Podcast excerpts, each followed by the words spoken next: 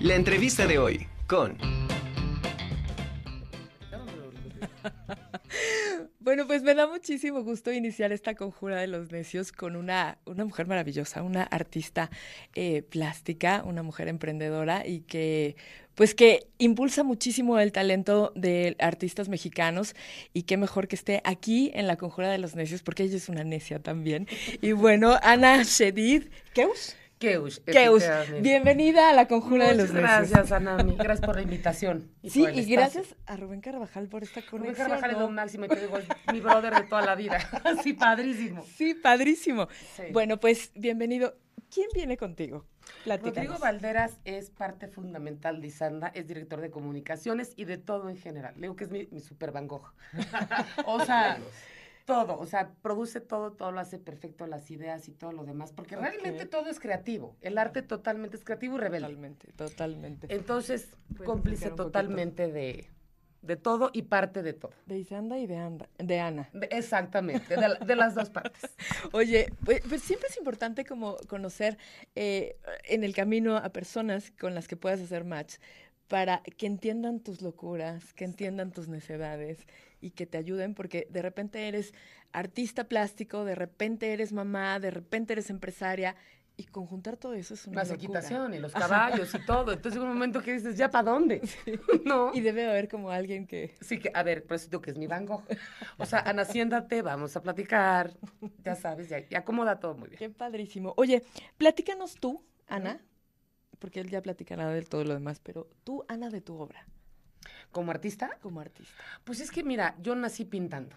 O sea, a mí Oye, desde los seis años. A mi primera exposición. No, no, empecé desde los tres. Ok. Que me meterían a Bellas Artes y todo este rollo. Pero mi primera exposición fue en el Rufino Tamayo, porque todos los domingos. Nada, más, ¿verdad? Pero es que se hacía. Sencillito. y carismático. No, lo que pasa es que se hacía cada mes una exposición para niños.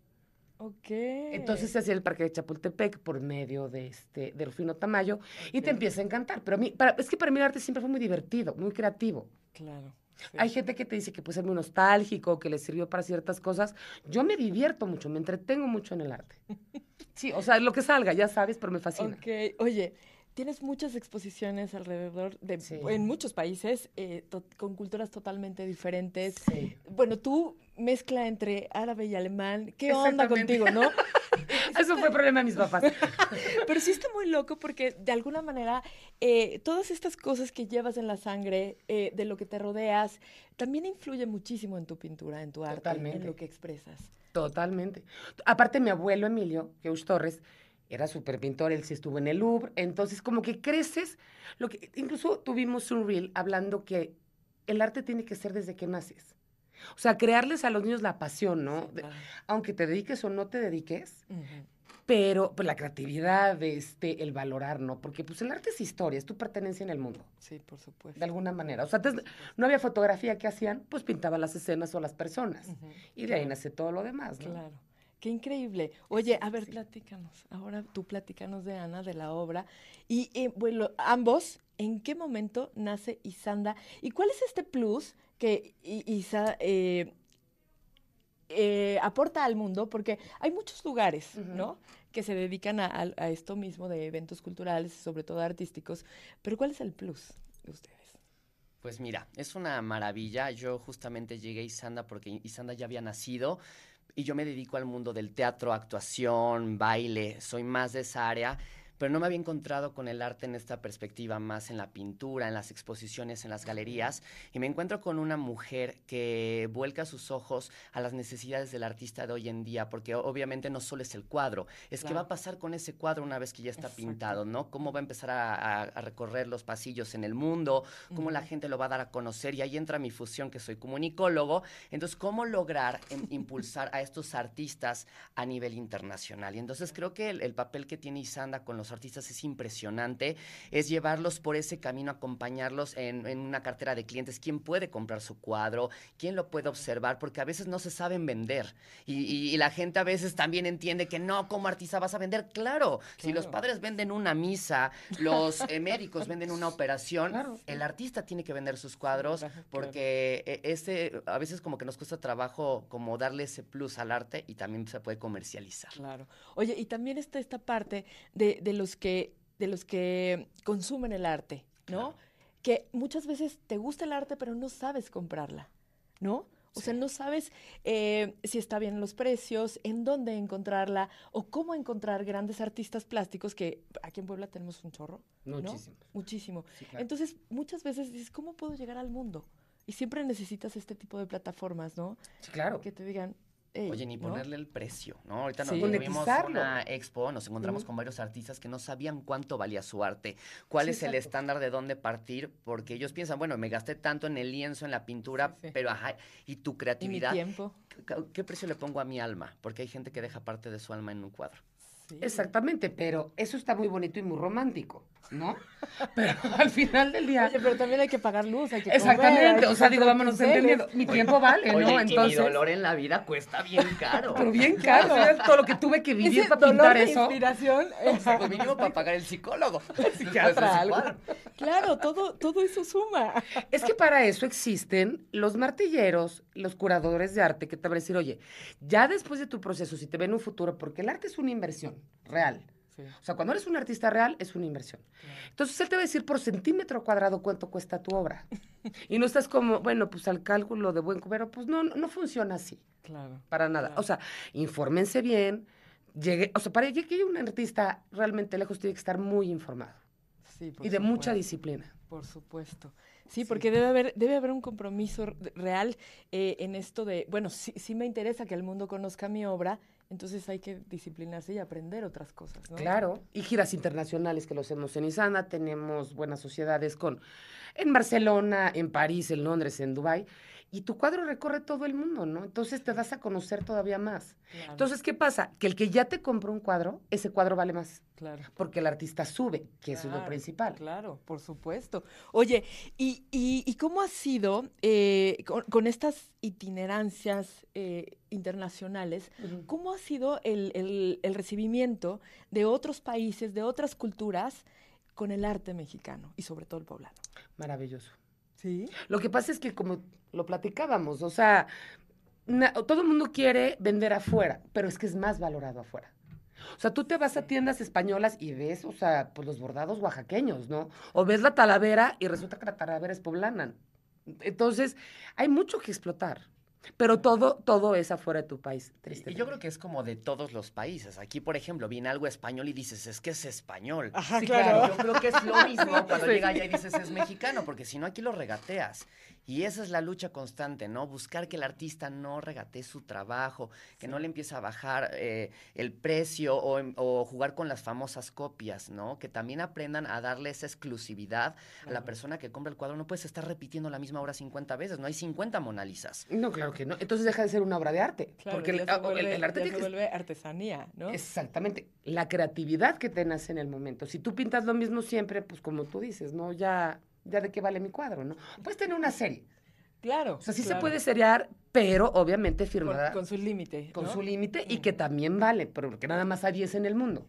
Oye, Pero también, no. fíjate que el tema de cómo asegurar tu obra de ar- arte ese es otro de los temas, porque la gente a veces piensa, pues yo pinté mi bodegón, ya con eso la hice, o sea, sí hay una razón de ser. Yo creo que el dedicarse al arte es un estilo de vida y no se puede prostituir, o sea, se tiene que hacer de una manera decente, formal, profesional, para que justamente vaya subiendo, porque al menos aquí en México cuesta mucho trabajo, pero cuando lo empiezas a profesionalizar, entonces el grado sube. Claro. Y sí, eso, eso, eso es muy importante, el registrar y patentar, bueno, esta, eh, la, la parte creativa, eh, tu trabajo, porque también muchas veces lo dejas, de- ay, después, ay, después. Ay, no, es una disciplina constante, ¿eh? Claro. Y nunca dejas de aprender, y es morir y renacer, porque hoy dijiste, una historia de tu vida la ves en, a través de tus cuadros. En, en tu evolución, ¿no? En qué estabas viviendo en ese momento y es lo que vas a plasmar. Es tu emoción, o sea, ponerte frente del cuadro y a lo que nazca, ¿me entiendes? Y O, lo que quieres Y proyectar. que va a ser súper difícil volver a hacer una cosa exactamente Claro, nunca va a salir igual, aunque hicieras la misma, va a haber un detalle que lo hace único y especial. Sí, la diferencia. Oigan, qué increíble. La verdad es que sí es un trabajo que parecería como muy fácil de decir, ay, se encargan de, de difundir, de llevar. No, o sea, hay una chambotototota Sí. atrás. Hay mucha estrategia. Cañón. Y claro. lograr que eh, también el artista se lo crea. Cuesta mucho trabajo que tú cuando empiezas a pintar un cuadro digas, ¿realmente esto vale? Realmente mi alma tiene un sentido, puede impactar a una persona, porque aunque tú le des un, un, un significado, Claro. seguramente esa obra significará una historia completamente diferente para el que lo compra y tendría una nueva historia. A veces hay que ser humilde y dejar que otras personas hagan otras interpretaciones además de la tuya. Es un juego de humildad, de aceptación, de crecimiento y sobre todo de reconocimiento emo- emocional. Claro. Siempre y cuando no nazcan los dioses. Porque ya, ya que se sienten dioses y que la vida está antes y después de ellos, Sí, sí, sí, ya sí, valimos. Claro, claro, claro. Es muy difícil tratar con ese tipo de personas. Pero en sí, a ver, ¿qué El hacemos? ego, ¿no? El ego, sí que dices. Al fin artistas, ¿no? Y el show y, to- y, y es bonito, es parte de. Claro. El arte es show también, ¿no? O sea, ya ha revolucionado mucho. Ya no nada más ves una mampara blanca con un cuadro. Ya ves toda una, escenografía muy bonita alrededor. Desde el cenicero, la lámpara y todo de autor. Pero ha costado mucho trabajo, exactamente. No prostituyas tu arte. Ujú, O sea, no lo rebajes, subástalo. Hay casas subestadoras. Pero tú hacías en tu casa, o sea, un cuadro que compraste en el Buen Fin, pues claro que no. Vas y lo compras mucho más barato en, cualquier otro lado, ¿estás de acuerdo? Entonces, Totalmente. hay que dividir lo que es artista real. Totalmente. Oye, y bueno, y más o menos como, ¿cuántos artistas ustedes manejan? Eh, ¿Van llegando, son esporádicos, son por temporadas? Eh, ¿Cómo me puedo acercar yo como artista a Isanda?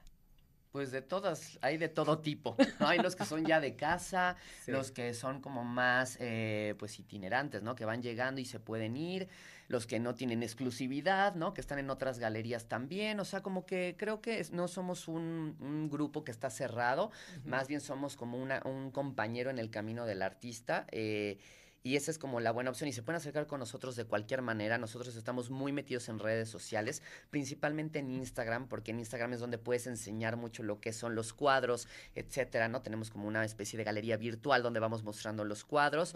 Y pues es una manera en que se pueden acercar, ya sea también con Ana o con su servidor Rodrigo, pues también podemos estar ahí cercanos, observar el arte, ver en qué, en qué paso están de su carrera, porque algunos están más adelantados, otros están en ceros, otros tienen la ilusión.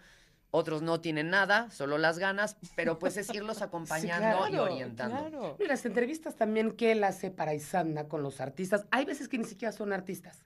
Por ejemplo, Cristian Marquina, ¿no? Que es un coach estratega Es emocional una impresionante. maravilla, Cristian Marquina, estaba aquí en La Conjura. Es lo máximo. Sí. Y él lo, lo hemos entrevistado y todo va alrededor del arte, porque tienes que controlar muchas veces tus emociones o desfogarlas de una forma, ¿no? Y cómo capitalizar esas emociones. Exacto. Entonces, te digo, como Exactamente. que tiene que ver mucho todo el contexto que eh, sea cercano al arte. Claro, claro. Pero está increíble. Y aparte debe ser una, em, una, una experiencia maravillosa y súper enriquecedora el conocer tantos artistas con diferentes propuestas, ¿no? Diferentes locuras, diferentes formas de pensar y de trabajar, ¿no? Porque también te saca de tu zona de confort, ¿no? De Sí, decir, claro. bueno, estos artistas trabajan así, así, asado, es más plano, y este, bueno, me vuela, ¿no? Aquí todos vuelan, ¿estás de acuerdo? Y empezando por nosotros, Empezando por la nosotros. señorita directora. Primero es como que, ok, hijo, nos aterrizamos nosotros y ya Y ya, des- sí, claro, porque todo lo hacemos diferente, ¿estás de acuerdo? O sea, a ver, le captamos la esencia al artista. Claro. Y la esencia que tenga, ¿eh? O sea, que dices, híjole, pero yo de gótico, ¿cómo lo voy a sacar? Pues no importa, lo sacamos, pero lo más elegante posible. Claro. Y esa es la creatividad que, Claro. que nosotros proponemos. También hacemos su rueda de prensa, los llevo, llevamos a niveles nacionales, internacionales, y que vendan.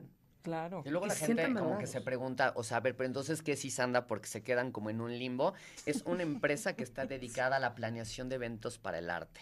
Yo sé que todos conocen los famosos wedding planners y demás. Yo creo que aquí, si tú tienes un cuadro maravilloso, no puedes decirle a la señorita wedding planner, hazme una misa, porque no es lo mismo.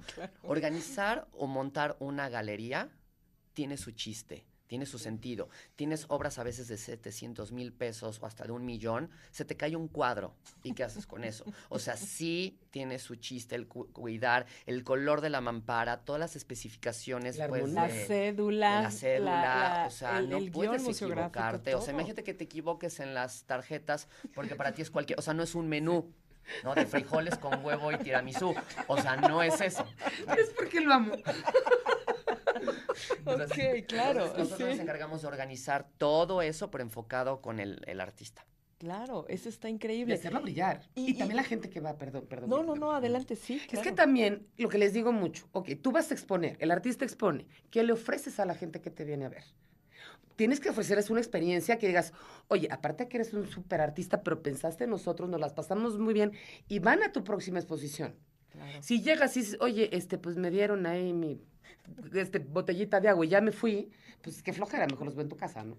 Entonces que sea mejor una experiencia única. internet, Los veo por claro. internet, exacto, no. Claro, porque entonces s- tam- también se está trabajando aquí con los sentidos.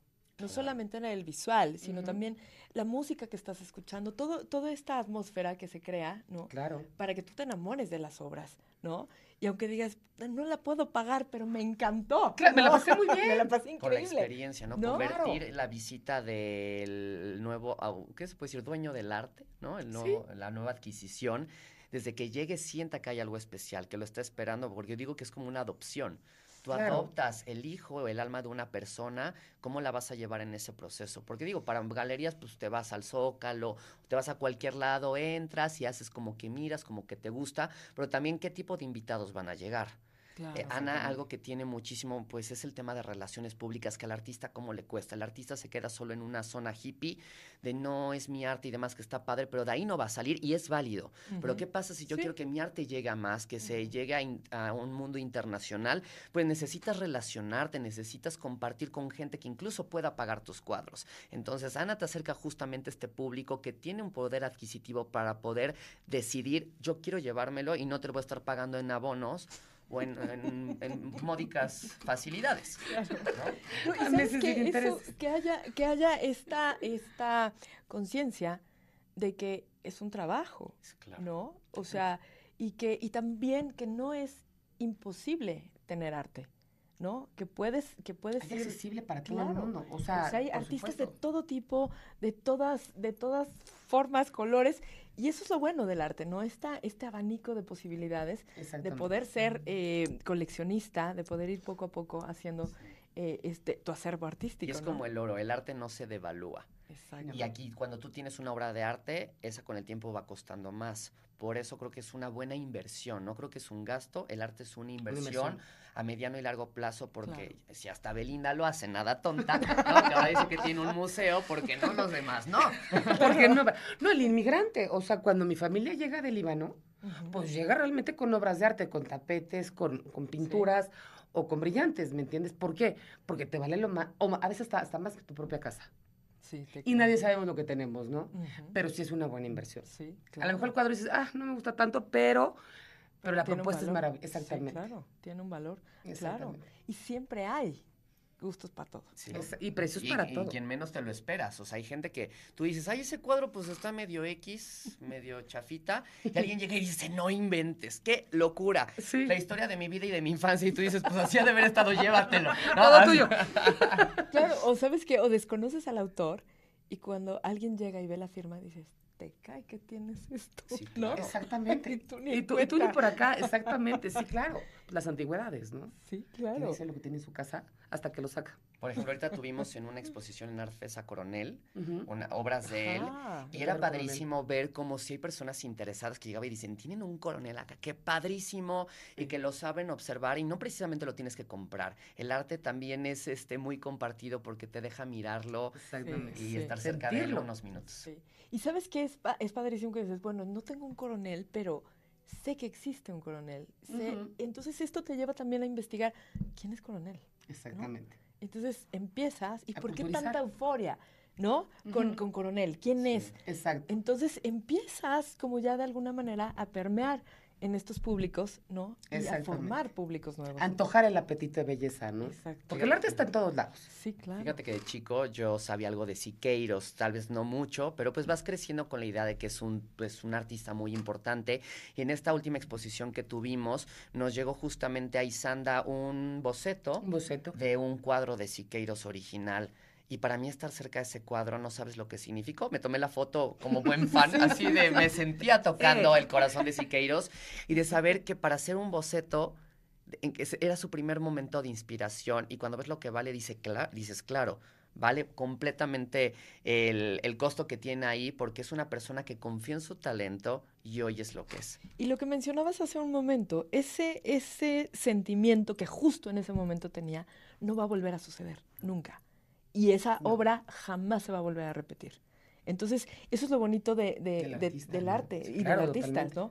Que es único. Y es un momento, igual que la fotografía, igual que el cine, igual que el teatro, la danza, o sea, todo lo que haces con pasión, para mí es arte. Y aparte, tienes que tener algo de rebeldía, ¿no? Dentro del arte tienes que aquí. ser... Nada más la habían invitado ella y que meta aquí al amigo, a la rebelde. No, no, no, no, no, tú no eres amigo, tú eres parte de Isabel y es nuestro bebé, o sea que no lo andes desechando. Pero bueno, sí, no. Sí, está padrísimo, pero me encanta la combinación. ¿eh? me imagino que se deben de divertir muchísimo. Es que mira, es muy chistoso porque nosotros, nuestras juntas son como sui generis. O Surrealistas. sea, mitades o nos compartimos, ya sabes, no, si hay mucho trabajo, nos echamos un cafecito. Entonces, mientras el café ya lloró, yo lloré, Sí. continuamos trabajando, claro que Sí, sí, ya, ya, sí. con un mitad de inspiración. Claro, papas, también. palomitas, memes, sí, claro. El arte no- eh, nos ha acercado de una manera impresionante. Creo que también te fusiona con gente que piensa no igual, pero sí similar, al menos energéticamente. Sencillo. Eh, y creo que cuando tú te escuchas haces que el equipo de trabajo sea mucho mejor. Y lo hemos dicho, ¿no? Trabajar de manera respetuosa, de manera sana, también es una obra de arte. Y creo que eso tiene que ser de como Sí. coherencia para poderlo bajar Claro. de manera vertical y horizontal. Sí, sí, debe de haber congruencia. Platíquenme del equipo de trabajo. ¿Quién más, aparte de ustedes, está? Tenemos a Fer Morán, que es un tipazo también, pero él es más en el lado de entrevistas. Ok. Realmente te voy a decir algo, sí decidimos estar solamente él y yo, porque no necesitamos más.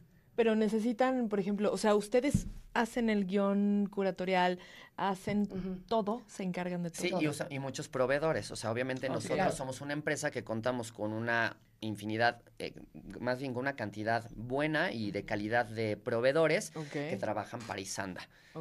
eh, porque nosotros no es como que, ok, va- ya tenemos las sillas. No, buscamos No, a la mejor eh, proveedor de sillas que creemos que va de acuerdo al arte o al estilo del artista y entonces vamos en función Claro. de eso. Entonces aquí es donde se claro. conceptualiza toda la idea, porque además no solo nos encargamos de obras, este, por ejemplo, pintadas, sino también de cosas que tienen que ver con joyería, con el tema ecuestre, que pocos se- saben trabajar Claro. eventos de este, de este tipo, Claro. ¿no? Subastas. Subastas, Competencias, este, competencias. catas de vino, Catas de vino. eh, Libros. flo- ajá, Openings.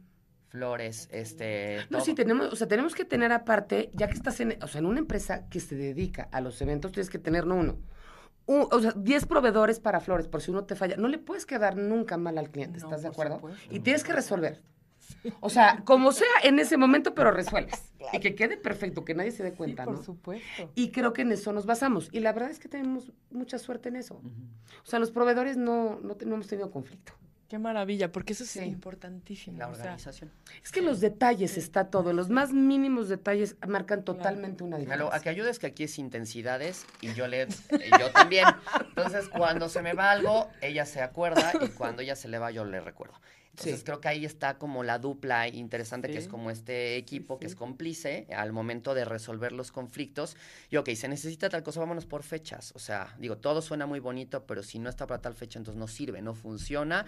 Y entregar los resultados necesarios para que el artista llegue con lo que necesita para su evento. Claro, Que se sorprenda hasta el mismo artista. claro. Eso, diga, Oye, qué padre, debe ser ¿no? increíble, ¿no? Sí, claro. Que alguien más le dé una nueva lectura a tu obra y que te la exponga, ¿no? Claro. Y que digas, qué buen artista. ¿no? Qué buen artista soy. o sea, Sí. Es que ese es el punto. Realmente sacar al artista como es, en la esencia. Sí. Pero sí llevados de la mano y de una forma profesional. Te digo, una empresa que se dedica a eventos de arte tienes que tener hasta el más mínimo detalle cubierto. Sí, y aquí supuesto. cambia un poco porque muchas personas dirán, ah, que pues invitamos a un influencer, que eso no se lo entendían hasta que en, en verdad lo vi. Aquí es distinto. Sí. El tema de influencers es... ten- tienes que buscar uno que vaya de acuerdo a este estilo y es muy efímero. Claro. Aquí más bien son otro tipo de públicos los que llegan a este tipo de galerías. Qué maravilla. es más Oye, exclusividad lo que buscas. sí, ¿no? claro, claro. Pues felicidades por este trabajo. Ay, Me gracias. encanta este proyecto, me encanta este Rubén Carvajal nos platicó. Es que les nomás. No, de verdad está, está increíble. Gracias por, por, por estar aquí en la conjura No, de los necios. De verdad está padrísimo. Y, y sobre todo este, em, este impulso que se le da eh, a otros niveles a los artistas. Es que esa es la misión, realmente. Eh, ver, me ver encanta, crecerlo. Me encanta. Porque, porque muchas veces eh, nos quedamos en corto, en poquito, en chiquito, ¿no? Exactamente. Cuando la proyección puede ser Infinita. enorme, ¿no? Entonces, muchísimas gracias. No, no, no. Muchísimas no, no, gracias, no. Rodrigo. A mí muchísimas por estar gracias con por- nosotros. Me encanta, me encanta. Este, se nos acabó el tiempo, pero espero que regresen muy pronto. Cuando quieras, aquí de estamos. verdad, yo feliz de la vida para echar chal, Perfecto. café. Y de lo que quieras. Y de lo que quieras, o sea, manejamos puede ser- temas de todo. Ah, no, no es. Venimos manejando. O sea, desde caballos, relaciones Oye, adictivas. sí, también eres amante de los caballos. Totalmente, o me sea, encanta.